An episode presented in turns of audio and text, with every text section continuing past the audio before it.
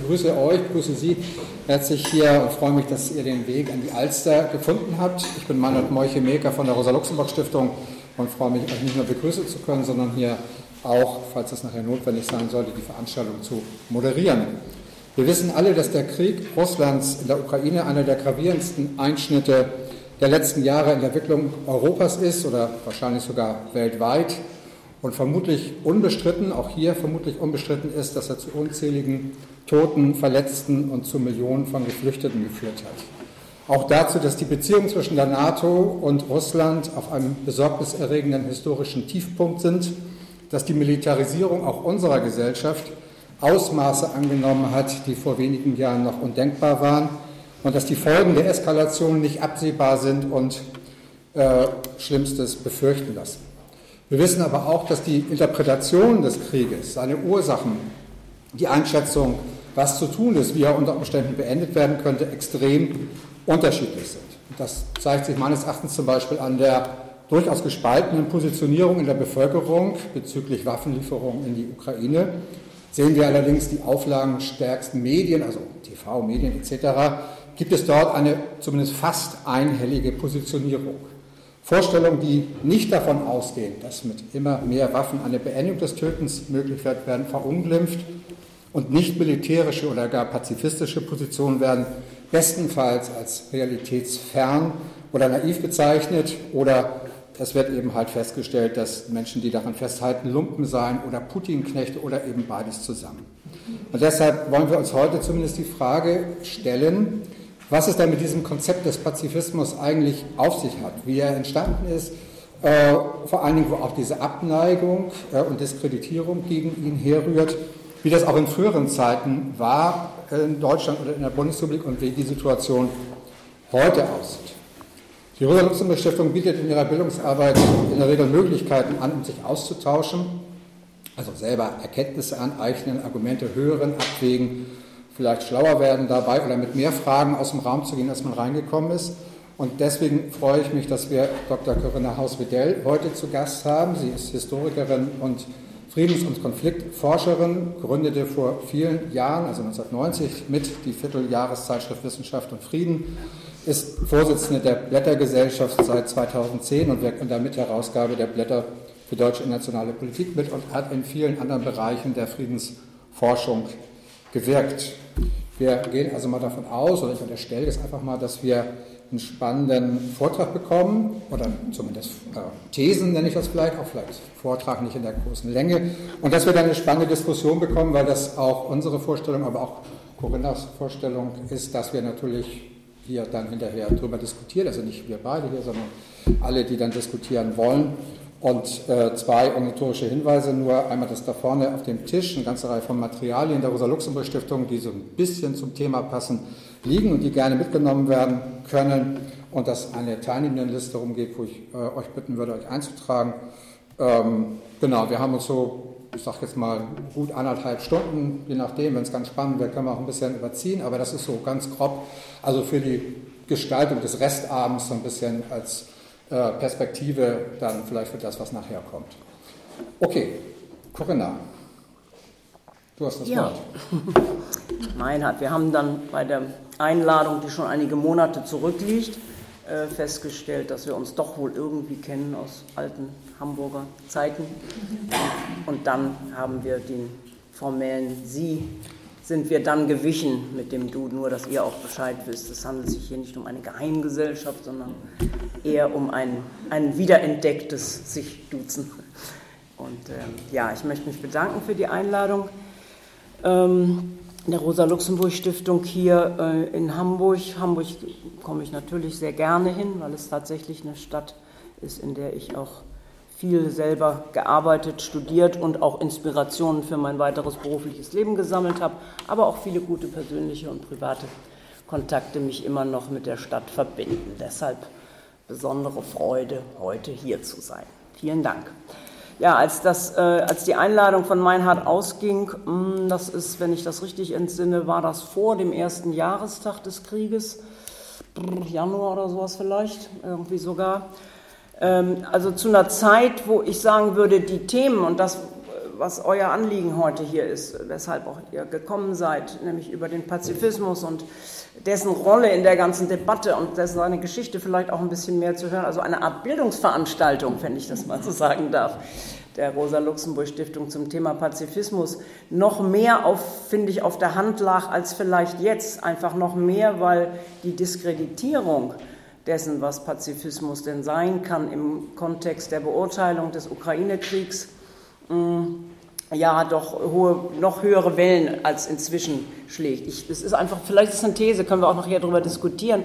Ich habe eigentlich den Eindruck, dass ähm, ja wahrscheinlich mit dem, mit dem ersten Jahrestag, also Ende Februar, den damit verbundenen öffentlichen Aufrufen, die es gab. Also ich denke sowohl an den von Schwarzer und äh, Sarah Wagenknecht, aber auch das, was dann später kam, mehr aus dem sozialdemokratisch-gewerkschaftlichen Spektrum und so weiter. Also es ist eine ganze Reihe von, sage ich mal, sowas wie kollektiven Äußerungen gab, wo man sich versucht hat, auch in diese Position hinein zu bewegen und das auch ja, aktiver zu vertreten, als es zunächst sich so anhörte mit den einzelnen Stimmen, die man vielleicht äh, auch in den Medien im Mainstream nicht so hören konnte.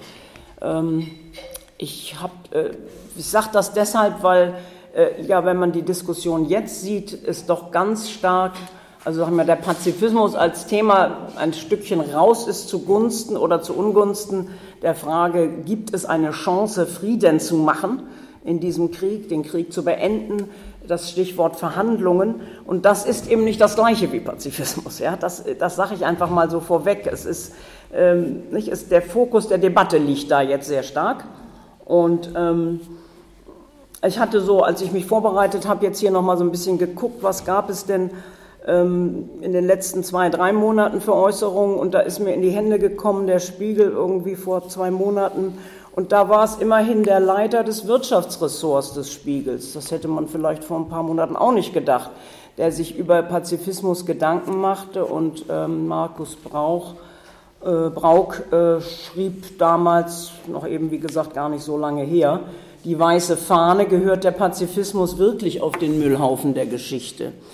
Also ich, ich nehme das als ein, eine Stimme, einen Reflex darauf, dass man auch angefangen hat, darüber zu diskutieren, ob es so gut gewesen ist, diese starke Dichotomie, diese starke Polarisierung, die diese ganze Debatte ja seit vielen Monaten auch kennzeichnet, so fortzufahren. Das, und ich will vielleicht, bevor ich zu meinen eigenen Thesen komme, ähm, aus diesem Artikel er zitiert wiederum zwei Leute, die ihn zum Denken gebracht haben darüber, ob es denn mit dem Pazifismus wirklich so weit außen und so marginalisiert ist. Und er äh, nennt hier, also bin immer noch bei Herrn Brauk aus dem Spiegel, er nennt einerseits Antje Vollmer, ähm, hab, haben wahrscheinlich viele von Ihnen auch mitbekommen, die ja vor noch gar nicht so langer Zeit gestorben ist und sowas wie eine Art Vermächtnis ähm, wo sie auch abrechnet mit dem Abschied vom Pazifismus bei den Grünen ähm, zum, zum, veröffentlicht hat. Und das zitiert er hier, er, also er, er,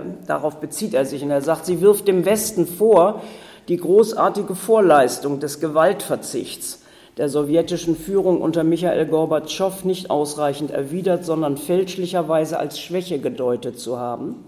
Bis heute ist erstaunlich, ja unfassbar, wie wenig Gewicht dem beigemessen wurde, dass die Auflösung eines sowjetischen Weltimperiums nahezu gewaltfrei vonstatten ging. Ähm, das ist ein Zitat von Vollmer, was er hier wiedergibt. Äh, Vollmer zeigte sich bitter, sagt er, hart und enttäuscht. Aber ihre Version, dass den Hass und den Krieg man gründlich verlernen muss, wer die Welt wirklich retten will, ist natürlich sehr ja, auch empathisch oder emphatisch, äh, muss deshalb, diese Vision muss man deshalb nicht abschreiben. Ähm, womöglich muss und kann sich der Pazifismus weiterentwickeln, so braucht. Und dann geht er auf ein paar Überlegungen ein, die in diese Richtung gehen und zitiert dann noch einmal gegen Ende seines Artikels den Philosophen Olaf Müller, haben vielleicht auch einige gelesen von Ihnen oder zur Kenntnis genommen, der mit einer größeren Schrift sich auch auseinandergesetzt hat mit der heutigen Aktualität und dem, was Pazifismus denn heute sein kann, angesichts dieses Krieges, aber überhaupt angesichts von Krieg, im Krieg. Ja, und ähm, Er schreibt hier, also Brauk zitiert tatsächlich Müller dann nochmal und sagt, man kann mit Müller, der selbst den Wehrdienst geleistet hat, bis ins Detail über Militärisches diskutieren. Äh, es geht kein, er geht keinen schwierigen Fragen aus dem Weg. Was er von der Ukraine fordert, würde er auch von sich selbst verlangen. Und dann zitiert er Müller, Olaf Müller, und sagt, vergleichen wir die tatsächliche Belagerung Mariupols mit einer gleichartigen Belagerung zum Beispiel Krakaus oder Berlins. Äh, ich finde, in beiden Fällen sollte sofort die weiße Fahne gehisst werden. Besatzung und Fremdherrschaft sind ein Übel, keine Frage, jedoch nicht irreversibel. Die Auslöschung dieser Städte ist bzw. wäre ein viel gravierenderes Übel. Die vernichtenden Kulturschätze, die vernichteten Kulturschätze und noch viel mehr die Toten, sie werden nicht wieder auferstehen. Zitat Ende. Also er zitiert Müller, ja, wenn man so will, mit, einer, mit einem beispielhaften Plädoyer für Kapitulation als mögliche Antwort von einem pazifistisch geprägten Handeln im Krieg. Äh, das soweit vielleicht mal vorweg, weil es eben, wenn man so will, bereits in einer seit vielen Monaten geführten Debatte ein neues Aufnehmen von Argumenten ist, äh, immerhin im Mainstream spiegelt. Und äh, ja, ich will, wovon will ich jetzt nochmal versuchen, sozusagen den Auftrag der, der Veranstaltung ein bisschen aufzunehmen. Ich, äh, von welcher Art von Pazifismus soll die Rede sein jetzt hier? Oder sagen wir nochmal die Frage auch, welche besondere historische Bedeutung hat der denn eigentlich, auch besonders für Deutschland? der Pazifismus. Ja, ist ja ganz offensichtlich. Ich selber habe viel Gelegenheit, auch im angelsächsischen äh, Ausland äh, zu leben und, und Debatten mitzuverfolgen, in Irland zum Beispiel ein bisschen auch weiß ich auch von Frankreich. Ich kenne kaum ein anderes westeuropäisches Land, in dem die Debatte, die wir hier führen, so erbittert und auch so ja, polarisiert und so in sich gut und böse, falsch und richtig Gegenüberstellungen geführt wird wie bei uns. Und das muss ja ein bisschen auch was mit unserer deutschen Geschichte zu tun haben, hat es sicher. Und ich, diesen Punkt, wie sind wir da eigentlich an diese, an diese Form von Debatte rangeraten? Ja, dem wollte ich noch mal so ein kleines Stückchen äh, nachgehen. Und ähm, ich habe das zum Teil versucht in einem Artikel, äh, aus dem ich Teile noch mal äh, ein bisschen vortragen möchte, in den Blättern für deutsche internationale Politik, das ist vor drei Monaten erschienen und ähm, das ein bisschen mit anderen Punkten noch ähm, ja, versetzen sozusagen. Da, da sind dann zehn, zehn Thesen drin versteckt, die ich auch versuchen will zu, zu akzentuieren. Also der Pazifismus spielt in der deutschen Geschichte zweifellos, ich habe das gerade schon gesagt, eine erheblich größere Rolle als in der äh, so manchem anderen Land, was um uns herum liegt, was maßgeblich meines Erachtens eben mit der deutschen Verantwortung für die beiden Weltkriege zusammenhängt. Ähm, niedergeschlagen hat sich dies seit 1945 allerdings vor allem äh, meines Erachtens in einem wachsenden zivilgesellschaftlichen und wissenschaftlichen Engagement für die Erforschung von Frieden oder für das für Friedenshandeln und weniger in Gestalt einer neuen staatlichen Identität, wo man sagen könnte, ja, ist das Deutschland eigentlich ein pazifistisches Land? Ja, also das wäre sozusagen meine These 1. Ja, besondere Rolle und Verantwortung deutsches, des deutschen Pazifismus, aber vor allem in, manifestiert in zivilgesellschaftlichen äh, Gründung von Organisationen, Friedensbewegung, ähm, aber eben auch Friedens- und Konfliktforschung in bestimmten Abteilungen, sicherlich nicht die ganze Friedens- und Konfliktforschung, aber äh, ein wissenschaftliches Engagement, was sich vertiefter mit Ursachenforschung, Krieg und Frieden beschäftigt hat. Der deutsche Pazifismus speiste sich, äh, seit er vor etwa 120 Jahren als Gegenentwurf zum nationalistisch geprägten Militarismus in Europa Gestalt gewann, vor allem aus zwei Quellen meines Erachtens. Erstens aus der moralischen Empörung das, und auch ethischen Überzeugung, dass staatliche Kriegsführung das Schlimmste ist, was Menschen antun können, Menschen Menschen antun können. Und ähm, zweitens aus der wachsenden wissenschaftlichen Erkenntnis über zwischenstaatliche, innergesellschaftliche Ursachen von Gewaltkonflikten und vor allem aber über die verheerende Wirkung von Militär, Einsatz von Waffensystemen ähm, insbesondere Atomwaffen äh, in der Folge dessen, was äh, dieser Einsatz oder die Drohung damit bedeuten würde. Also ich nenne das eine Doppelveranlagung des Pazifismus. Der hat also eine stark ethisch-moralische Komponente. Er hat aber eben auch im wachsenden Maße über die letzten Jahrzehnte sowas wie ein wissenschaftliches Kostüm gekriegt, indem er Argumente äh, nachweislich, so wie in anderen wissenschaftlichen Erkenntnissen auch, eben nicht fake, sondern mit Fakten nachweisen kann, welche Rolle der Einsatz von Militär spielt. Ja? Und diese Doppelveranlagung ist übrigens durchaus auch bei Kolleginnen und Kollegen von mir so in der Historikergemeinde nicht unumstritten, diese These, ja? dass das äh, nicht die, man, wir, wir berufen uns, glaube ich, in der Diskussion sehr gerne vor allem oder meinen vor allem die moralische, ethische Position, Krieg darf nicht sein, Militär soll nicht sein, weil eben so, so, so zutiefst äh, zerstörerisch und vor allem natürlich auf Menschenvernichtung gerichtet. Und äh, ich finde wichtig, beide Seiten äh, im Kopf zu haben, weil sie, ja, kommt vielleicht im Weiteren nachher noch mal etwas dazu. Ähm, ich denke auch, dass ist, diese Doppelveranlagung ist nicht ganz neu, ist nicht erst ein Produkt des Zweiten Weltkrieges sondern das geht eigentlich, wenn man so sich anguckt, womit ging eigentlich Pazifismusdebatte los in Deutschland.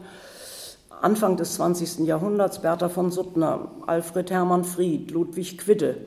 Also das war bürgerliche äh, Mittelschicht, Intellektuelle, die dort, äh, wenn man so will, als würde ich als Mütter und Väter des deutschen Pazifismus bezeichnen, sehr stark. Interessant für den deutschen Kontext ist darüber hinaus meines Erachtens, dass der Pazifismus auch ganz schnell und äh, eigenständig in die Arbeiterbewegung eingewandert ist. Also von, dieser, von diesen Trägern oder sagen wir mal nicht namentlichen äh, Leuten, die auch schrieben über Pazifismus und so weiter, gab es eben doch sehr schnell, vor allem natürlich im Vorfeld des Ersten Weltkrieges, ein Hineinreichen in die sozialdeutsche Sozialdemokratie vor allem. Und mehrheitlich, ähm, ja, wenn man so will, antimilitaristische, auch mit dem, mit dem starken Fokus genau auf dieser Seite der, des Antimilitarismus als, als Kern des Pazifismus.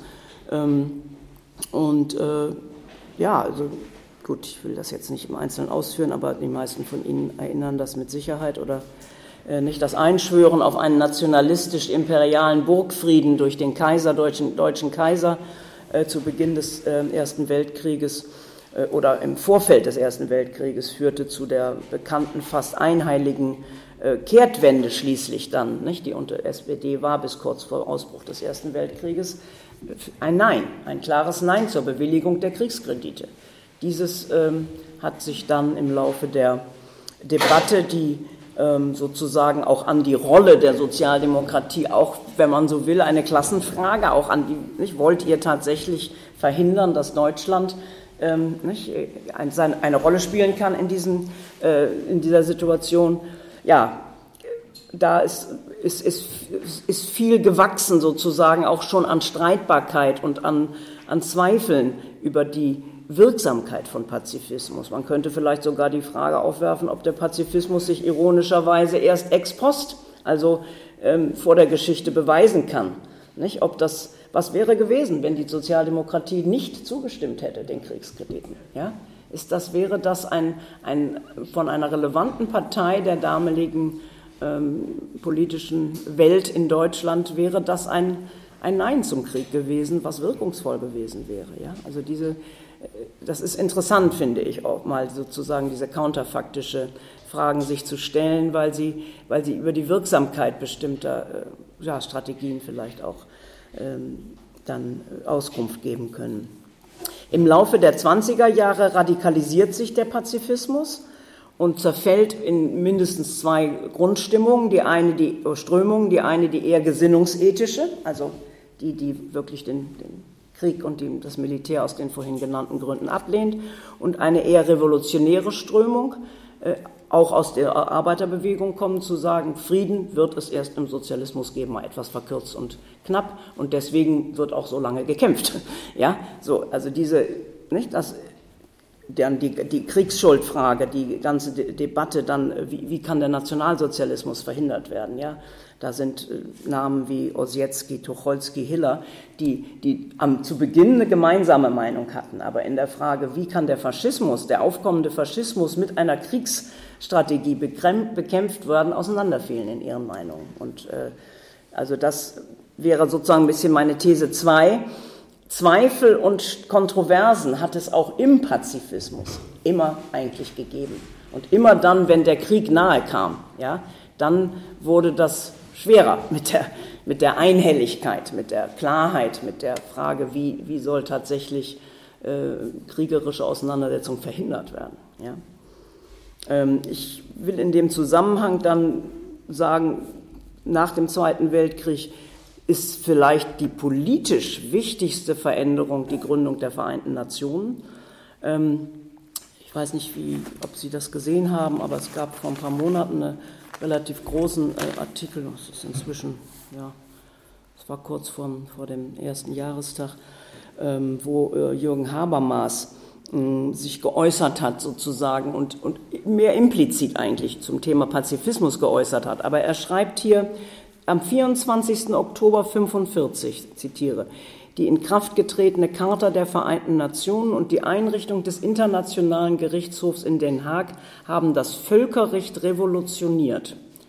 Artikel 2 verpflichtet alle Staaten dazu, ihre internationalen Streitigkeiten durch friedliche Mittel beizulegen. Es war die Erschütterung über die Gewaltexzesse des Krieges, aus der diese Revolution geboren wurde.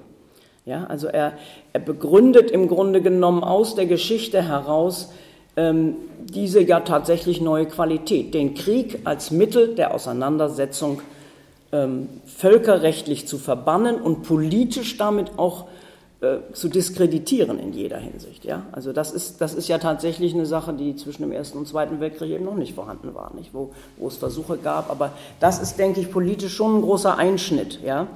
Und ähm, nicht, die damit verbunden, er schreibt in den, äh, ich führe das hier nochmal zu Ende, ähm, in den literarisch bewegenden Worten der Präambel des, der UN-Charta spiegelt sich das Grauen im Anblick der Opfer des Zweiten Weltkrieges. Der Kernsatz ist der Aufruf, unsere Kräfte zu vereinen, um Verfahren einzuführen, die gewährleisten, dass Waffengewalt nur noch im gemeinsamen Interesse angewendet wird, also im völkerrechtlich ausbuchstabierten Interesse der Bürger aller Staaten. Diese Rücksicht auf die Opfer des Krieges erklärt einerseits die Abschaffung des sogenannten Jus ad bellum, also dem ominösen Recht des souveränen Staates, nach Belieben Krieg zu führen, den es vorher gab. Und, äh, aber auch die Tatsache, dass die ethisch begründete Lehre vom gerechten Krieg keineswegs erneuert wird in der UN-Charta, sondern bis auf das Selbstverteidigungsrecht, was allerdings bleibt ähm, des Angegriffenen abgeschafft wurde. Zitat Ende.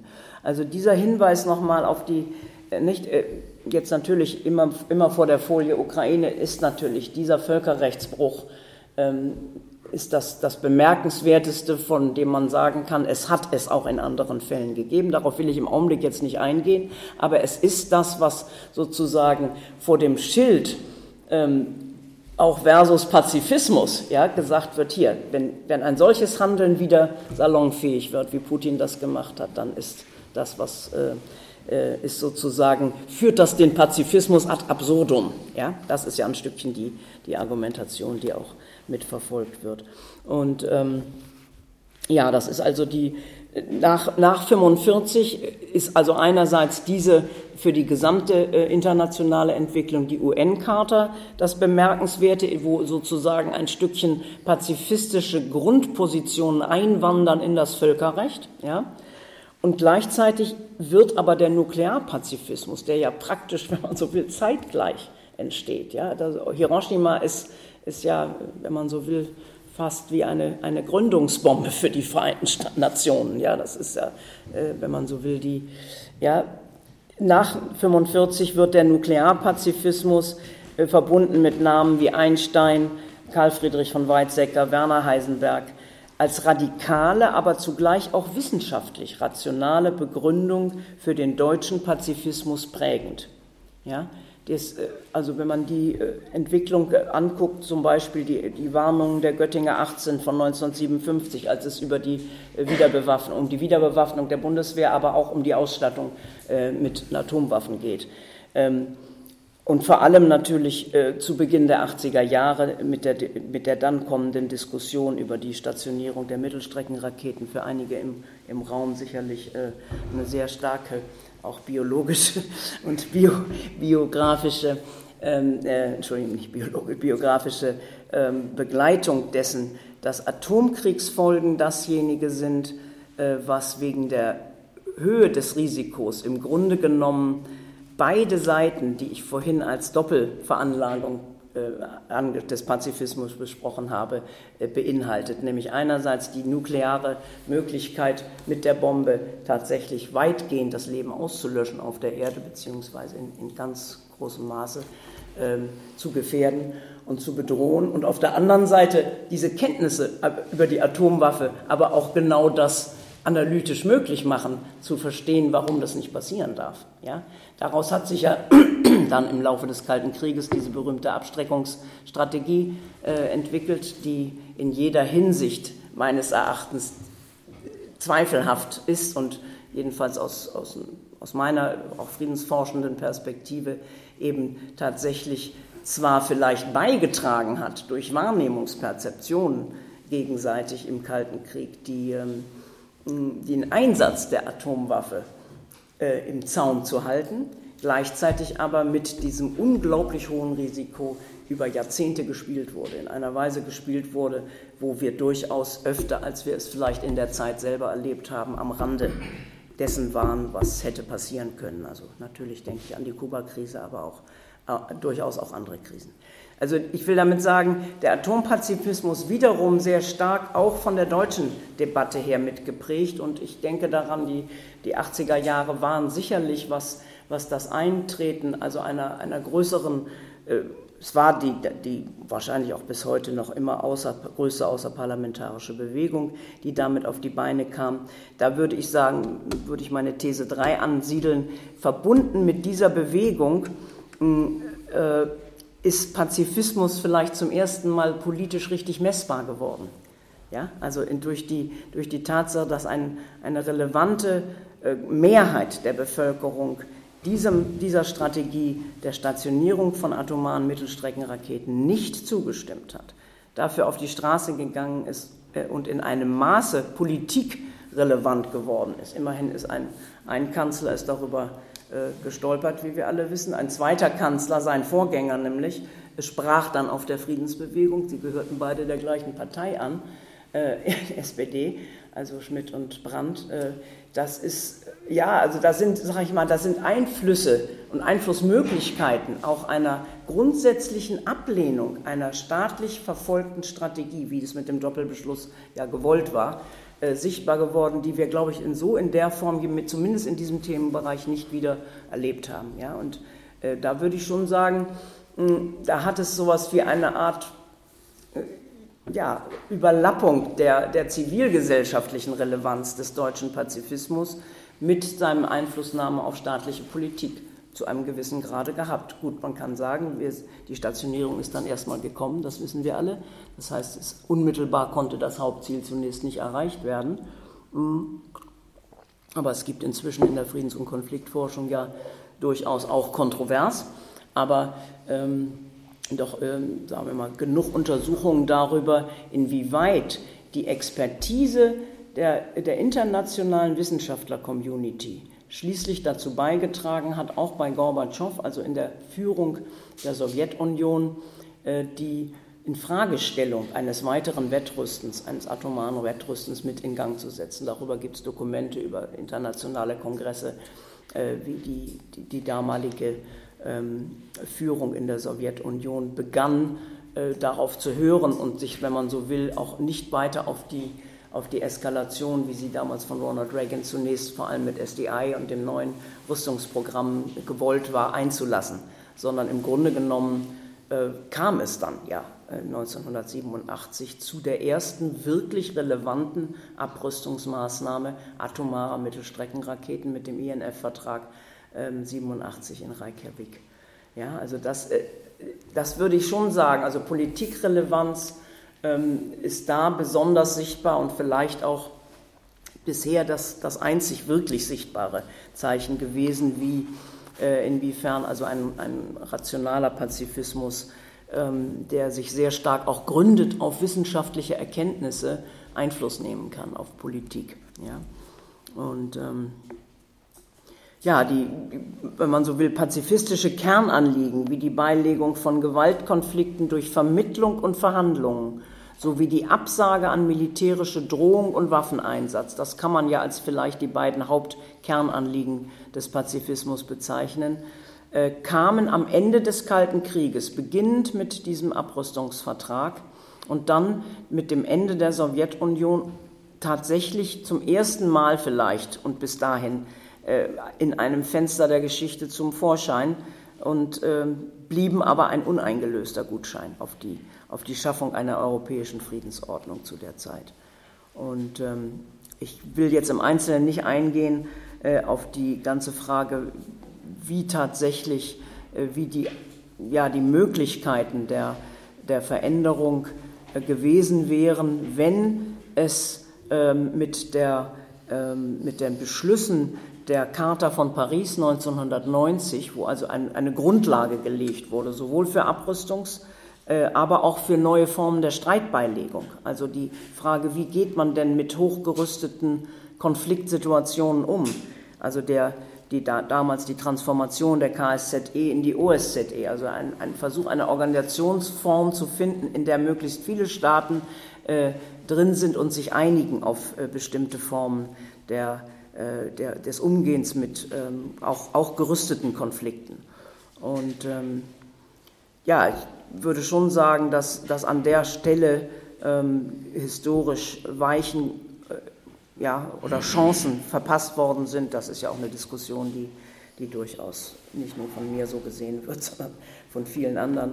Und äh, dass, die, dass die Möglichkeit tatsächlich eine ja, aus, aus diesem Ende des Kalten Krieges ähm, mehr zu machen als den Sieg der einen Seite und etwas anderes daraus zu machen als den Sieg der einen Seite. Und diese Chance gab es mit der, mit der Pariser Vereinbarung. Es war eine Vereinbarung, die ja schließlich die Staaten in Ost und West gemeinsam unterschrieben haben. Dass das nicht verfolgt worden ist, halte ich äh, schon im Nachhinein für einen ganz eine ganz gefährliche Weichenstellung, wo, wenn man so will, pazifistische Einflussmöglichkeiten in der Politik äh, nicht genutzt worden sind und, und liegen geblieben sind. Geht, geht, mir jetzt gar nicht im Einzelnen, also natürlich kann man viel über die Entwicklung der Sowjetunion, äh, des, nach dem Ende der Sowjetunion in den 90er Jahren sagen, über das, die Versuche von Jelzin äh, sozusagen den Kapitalismus einzuführen und mit also das ist, ist, ist, ein großes Feld, wo es auch nicht nur um die politische Vereinbarung von Paris geht, sondern um die Frage, mit welchen ökonomischen Entwicklungen tatsächlich äh, auch von westlicher Seite versucht wurde, Einfluss zu nehmen und äh, wie die Sowjetunion, ähm, äh, die, ähm, wie Russland dann selber in der Lage war, aus dieser Situation etwas zu machen oder nicht. Aber ich würde sagen, rund um dieses 1990 liegt äh, ein, ein schweres Versäumnis auch der äh, pazifistisch beeinflussten Politik im Westen, äh, daraus eine, eine andere, eine neue Konsequenz zu ziehen. Ähm, ja, dann will ich vielleicht noch mh, hm, ein, zwei Punkte. Ja, es gab eine Diskussion dann, also die ähm, eine Zäsur, wie ich sie sehen würde, für die deutsche Debatte nochmal, ist mit Sicherheit 98, 99, als mit äh, der rot-grünen Parlamentsmehrheit äh, eine deutsche Beteiligung auf Seiten der NATO am völkerrechtlich höchst umstrittenen Kosovo-Krieg damals beschlossen wurde und die Unterstützung dieses Krieges bereits 94 äh, war vom Bundesverfassungsgerichtsurteil ähm, die Möglichkeit von Auslandseinsätzen der Bundeswehr möglich geworden. Viele Pazifistinnen, und das ist auch ein, eine meiner äh, Thesen hier, die in der, in der Friedensbewegung, aber auch in der Wissenschaft äh, aktiv waren, für die war dieser, dieses Urteil äh, bereits, also 94 und dann aber vor allem der Bundeswehreinsatz im Kosovo als schwerster Tabubruch der deutschen Nachkriegsgeschichte einzuschätzen. und wurde auch so gewertet. Und wir wissen alle, dass das damals unter anderem mit, dem, mit der Hilfe also der, der rot-grünen Koalition äh, zustande kam ähm, und äh, entsprechenden Einfluss auch genommen hat dann auf die weitere Entwicklung. Und ähm, ja, es gab dann gab eine Diskussion, die dann in der Folge der, des, des 11. September äh, auch in der Bundesrepublik eine große Rolle gespielt hat, mehr Verantwortung zu übernehmen in der deutschen Außenpolitik, wurde dann so diskutiert, dass das vor allem hieß, mit mehr Militär äh, oder militärisch das zu definieren, wie diese Verantwortung auszusehen soll, wie diese Verantwortung aussehen sollte. Und äh, wenn wir uns das aus einer heutigen Perspektive angucken, Sie wissen, dass die dass es inzwischen einen Untersuchungsausschuss, eine Kommission gibt im Bundestag, die zum Beispiel die, den äh, Bundeswehreinsatz in, äh, in, in Afghanistan untersucht und wo es äh, tatsächlich um die Frage geht, ist es tatsächlich mit neuem äh, militärischen Eingreifen und Truppenentsendungen und Waffenlieferungen äh, Stabilisierung äh, erfolgt? Oder ist es nicht doch so, dass wir gerade an, am Beispiel Afghanistan, aber leider inzwischen auch Mali und vielen anderen, die mit einer ähnlichen Mission gegangen sind in die Auseinandersetzungen, äh, dort sehen muss, dass dieses Ziel eben überhaupt nicht erreicht wurde, sondern im Gegenteil eigentlich nachgewiesen werden kann inzwischen. Und das ist ja auch Aufgabe dieser Kommission an, der, an dieser Frage, äh, vielleicht noch etwas mehr Licht in die äh, Situation hineinzubringen, dass äh, tatsächlich die, die, das Militär in der Regel eher eskalierend und eben nicht sicherheitsbildend gewirkt hat. Ja, und dass es andere Teile der, der, des Schutzes der Zivilbevölkerung zum Teil geradezu konterkariert worden sind in einer ganzen Reihe von Militäreinsätzen. Ist jetzt ein bisschen großer Sprung. Ich ähm, will trotzdem, bevor ich zum Schluss komme, sagen, dass ich die, diese ganze Debatte für sehr wesentlich halte im Hintergrund dessen, dass uns ja doch äh, vor etwas über einem Jahr eine Zeitenwende mit, dem, mit der Beteiligung äh, der, der Bundeswehr, ähm, mit der Beteiligung äh, und Unterstützung des Krieges äh, in der Ukraine ähm, ja, auf, aufgegeben wurde und von, von Kanzler Scholz in die, in, in die komplizierten und streitbaren Wege geleitet worden ist, in, die, in, in denen wir jetzt sind. Und äh, insofern ist für mich die Frage der, des Vergleiches, an welchen anderen Stellen militärische Unterstützung und Rolle in der Bundeswehr in den letzten Jahren eigentlich eine Rolle gespielt hat, besonders äh, wichtig und äh, kann auch dazu beitragen, meines Erachtens, das Singuläre, was der Ukraine-Krieg in mancher Hinsicht sicherlich hat, aber auch etwas in Frage zu stellen und äh, uns, uns Fragen zu stellen, die genereller die Beteiligung von Militär in laufenden Kriegen und Konflikten betreffen. Ja, ich will das an diesem Punkt vielleicht mal ähm, Schluss machen. Ich hatte an sich vorgesehen, dass es ist jetzt sozusagen der Teil, wo es darum geht zu sagen, wo sind wir eigentlich mit dem Pazifismus äh, hergekommen in Deutschland und wo sind wir damit gelandet. Ähm, äh, wenn ich mir heute die Situation des, der Diskussion um äh, ich habe das eingangs gesagt, um den äh, Ukraine-Krieg angucke, dann ist meines Erachtens das Bemerkenswerteste, dass, ähm, dass man mehr und mehr erkennen kann, meines Erachtens. Und darüber ist auch vor allem weniger Streit als vielleicht vor drei, vier, fünf Monaten gibt, dass die geopolitische Situation, die man, wenn man so will, im Schatten des Ukraine-Krieges aufscheinen sehen kann und das braucht man, nicht, braucht man nicht viele Brillen für, um das zu sehen, dass es sich sowohl um eine Auseinandersetzung zwischen Russland und dem sogenannten Westen handelt, aber vor allem eine geopolitische neue Verfeindung im Hintergrund stattfindet, die ähm, den Ukraine-Krieg, ja, ich, es ist, glaube ich, zu einfach der, äh, zu sagen, es ist ein Stellvertreterkrieg, aber er spielt, äh, der Hintergrund, der geopolitische Hintergrund spielt eine so viel größere Rolle, als dies zu Beginn vielleicht sichtbar geworden ist. Und äh, das müsste meines Erachtens äh, bei jeder Art von Diskussion über die Möglichkeiten, Friedenslösungen zu finden, äh, das macht das ja nicht einfacher. Im Gegenteil. Es bedeutet ja im Grunde genommen, dass, äh, dass die großen Player, die im Augenblick, äh, der G7-Gipfel am vorletzten, ja, am letzten Wochenende war ja geradezu das, äh, das leider erschreckendste Beispiel auch dafür, dass die, die Gewissheit, die die ja, westlich geprägten äh, äh, Staaten dort haben, eben doch sehr in Frage gestellt werden muss und auch von ihnen selbst in Frage gestellt wird. Also das, äh, ich weiß nicht, ob ich will das nochmal, ich weiß nicht, ob Sie das gehört oder gelesen haben, die, die ähm, der äh, Larry Summers, der US-Finanzminister, ähm, kurz vor dem G7-Gipfel sagte, wir stehen auf der richtigen Seite der Geschichte mit unserem Einsatz für die Demokratie und unserem Widerstand gegen Russlands Aggression. Aber es ist ein bisschen einsam auf der richtigen Seite der Geschichte. Äh, ja, das ist natürlich äh, ja, eine realistische Einschätzung, dass äh, je näher man hinguckt in die Weltkonstellation, desto weniger ähm, einhellig ist die, ähm, ist die Bereitschaft, ähm, diese Koalition, die ja vor allem auch eine militärische im Augenblick ist, so zu unterstützen. Ja? Und ich finde es politisch sehr interessant, dazu, damit möchte ich auch zunächst mal schließen, dass die Sanktionen, also ähm, oder sagen wir mal die, die Tatsache, dass die Sanktionen ähm, von weniger als, puh, ich glaube 40, müsste es nochmal ich nachlesen, 40 Staaten ähm, oder 52 Staaten mitgetragen werden vielleicht am aussagekräftigsten ist. Denn es geht ja darum, die Sanktionen gegenüber Russland äh, sind ja das, was sozusagen der Wirtschaft den Hahn so abdrehen soll, dass die Kriegsführung nicht mehr möglich ist. Das ist letztlich das Ziel der Sanktionen. Und äh, die Tatsache, dass äh, in der politisch-diplomatischen Szene zwar noch eine größere Zahl ähm, bis jetzt ähm, der, der, ähm, der Koalition gegenüber Russland zustimmen, aber dass die Sanktionen von sehr viel weniger Leuten mit, äh, weniger Staaten mitgetragen werden.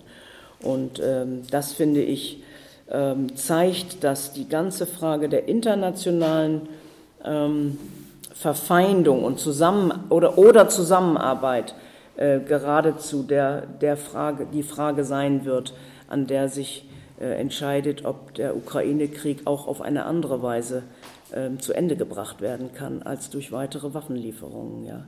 Und ähm, ich, wie gesagt, habe mit, mit einem gewissen Interesse, aber da will ich vielleicht nachher nochmal darauf hinweisen, ein interessantes Buch äh, jetzt gesehen, äh, wo ein ähm, ja, spanischer Philosoph äh, versucht, mal etwas genauer diesen Kontext, den geopolitischen Kontext der, des Ukraine-Kriegs ähm, unter die Lupe zu nehmen und äh, hat jetzt das Buch ist gerade veröffentlicht. Das heißt, dieser Krieg endet nicht in der Ukraine. Argumente für einen konstituierenden Frieden, also wo er die, die Frage, welche Veränderungen müssten eigentlich geopolitisch passieren, äh, damit ähm, man überhaupt den, den, Kopf wieder öffnen kann, ja, für die äh, äh, Möglichkeit, diesen Krieg auch zu Ende zu bringen. Das macht es nicht leichter, weil wenn Verfeindung erstmal die, die Linie ist, in der man sich mit China und vor allem auch gegenüber China platzieren will, dann, dann ist man eben auch nicht bereit, Friedensinitiativen, die aus einer solchen Konstellation, wo andere Länder vielleicht eine leichtere Chance hätten, äh, mit in Gang zu setzen. Ähm, das ist nicht das gleiche wie Pazifismus. Das will ich, deswegen habe ich das auch jetzt wirklich nur zum Schluss äh, mit angerissen. Und äh, ich weiß nicht, ob wir die Diskussion, da würde ich Sie bitten oder euch bitten, zu überlegen, auch euch alle, was ihr interessant findet, zu diskutieren. Ähm, geht ja, es geht ja nicht um eine abstrakte akademische Diskussion darüber, was Pazifismus ist, sondern die Frage ist, ob der Pazifismus, wie er sich entwickelt hat, beitragen kann ja, und Gedanken beitragen kann äh, zu einer ähm, strategischen Umdenken, was den Umgang mit äh, kriegerischen äh, Interventionen und dem, was wir im Augenblick in der Ukraine erleben, äh, bedeuten würde. Ja, soweit. Applaus Thank you.